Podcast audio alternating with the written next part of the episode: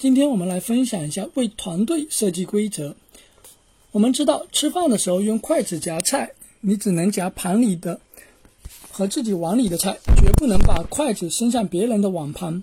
比如，很多地方的菜馆还规定，为了防止出现传染病，即便桌面的菜也要用公筷夹到自己的碗里，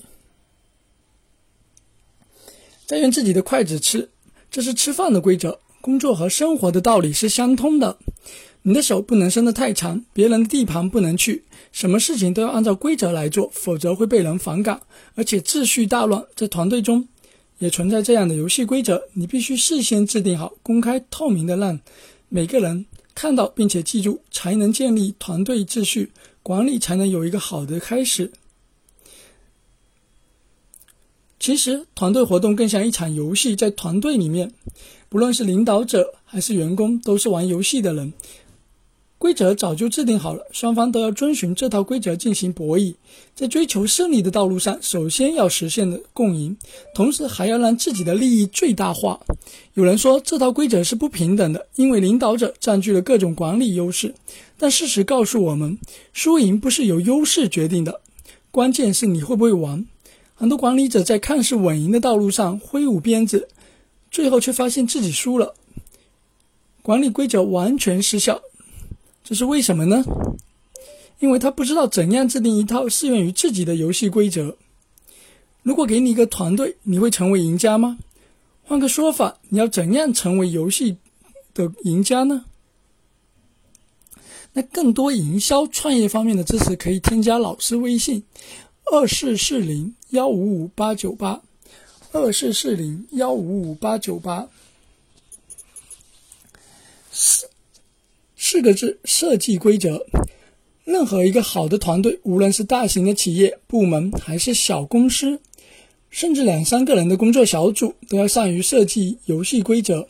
不管是游智力游戏还是体力游戏，这些团队的管理者可以做到让员工快乐的、服从的跟着他玩游戏。玩一场设定好的游戏，因此你要带好一个团队，就需要让自己成为一个设计者，并让这个规则包括你在内所有人服务。在制定游戏规则时，有三个层面。第一个层面呢，就是一般通用性规则，它是所有规则的基础。第二个层面呢，就是工作性规则，主要包含了工作流程方法。第三个层面是总章，类似于。一国的宪法是团队指导性规则，一般性通用规则针对所有群体的行为规则，我称为一般性团队制度。它是通用的，全体员工的行为都要在这个规则的范围内。它具有调节成员的关系，宣示团队性质的特点。一般通用性规则要讲清楚三件事：第一，团队管理、分配等规章制度明细，以及他们适用的条件、范围和变通的前提。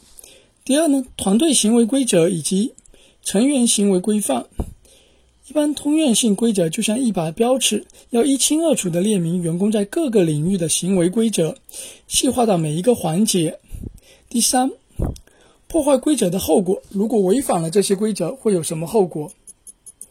违反了不同规则，会有不同的惩治措施，要把这些规定明示。